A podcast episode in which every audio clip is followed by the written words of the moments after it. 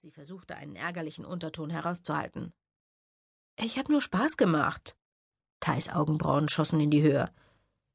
Du weißt doch, dass wir immer zuerst Scott holen, wenn wir ein neues Pferd bekommen haben. Amy atmete tief durch. Vielleicht war sie wirklich ein bisschen empfindlich. Hast du dich nach den Haltungsbedingungen bei Herzschlag zu Hause erkundigt? Falls er die ganze Zeit in der Box steht, kann es sein, dass ein Futter ihm zu langweilig ist.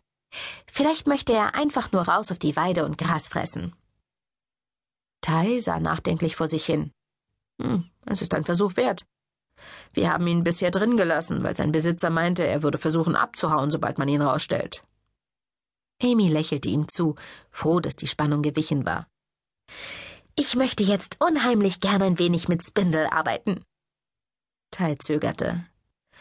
Das habe ich wohl vergessen zu erwähnen.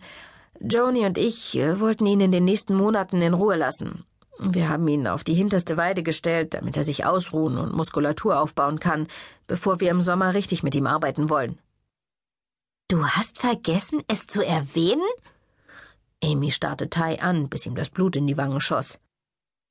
Klar, das kann man ja auch ganz leicht vergessen, zumal er mein Pferd ist. Diesmal konnte sie ihren Zorn nicht unterdrücken. Warum hast du das nicht mit mir abgesprochen? Hättest du dir denn nicht denken können, dass ich mich darauf freue, in dieser Woche mit ihm zu arbeiten?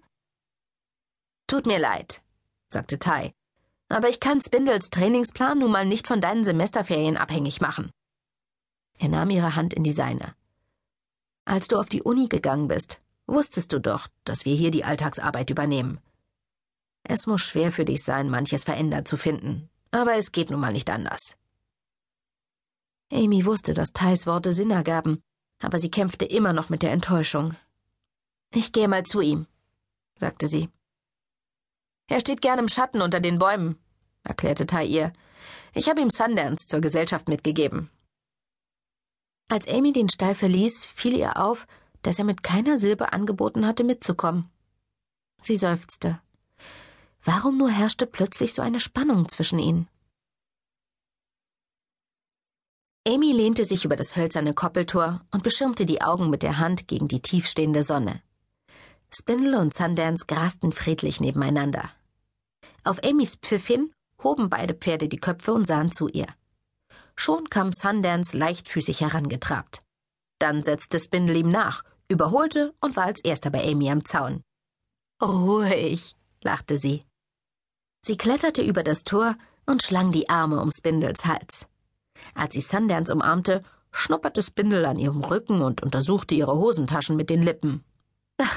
Aber deine Manieren haben sich nicht gebessert, schimpfte sie freundlich. Sie gab jedem Pferd ein Leckerli und drückte noch einmal den Kopf an ihre warmen Hälse.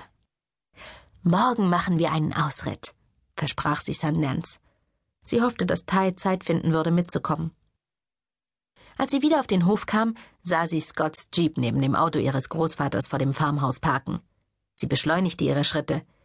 Endlich war die ganze Familie zu Hause. Der Wanderer kehrt heim, sagte der Großvater. Ach, es ist so schön, hier zu sein, sagte sie und schloss ihn in die Arme. Nancy, die Freundin von Großvater Jack, kam herüber, um sie ebenfalls zu umarmen. Die Küche war erfüllt von köstlichem Duft gebratenen Fleisches. Scott war an der Küchentür erschienen und lächelte Amy an. Schön, dich zu sehen, Amy. Dich auch. Sie umarmte ihn lächelnd.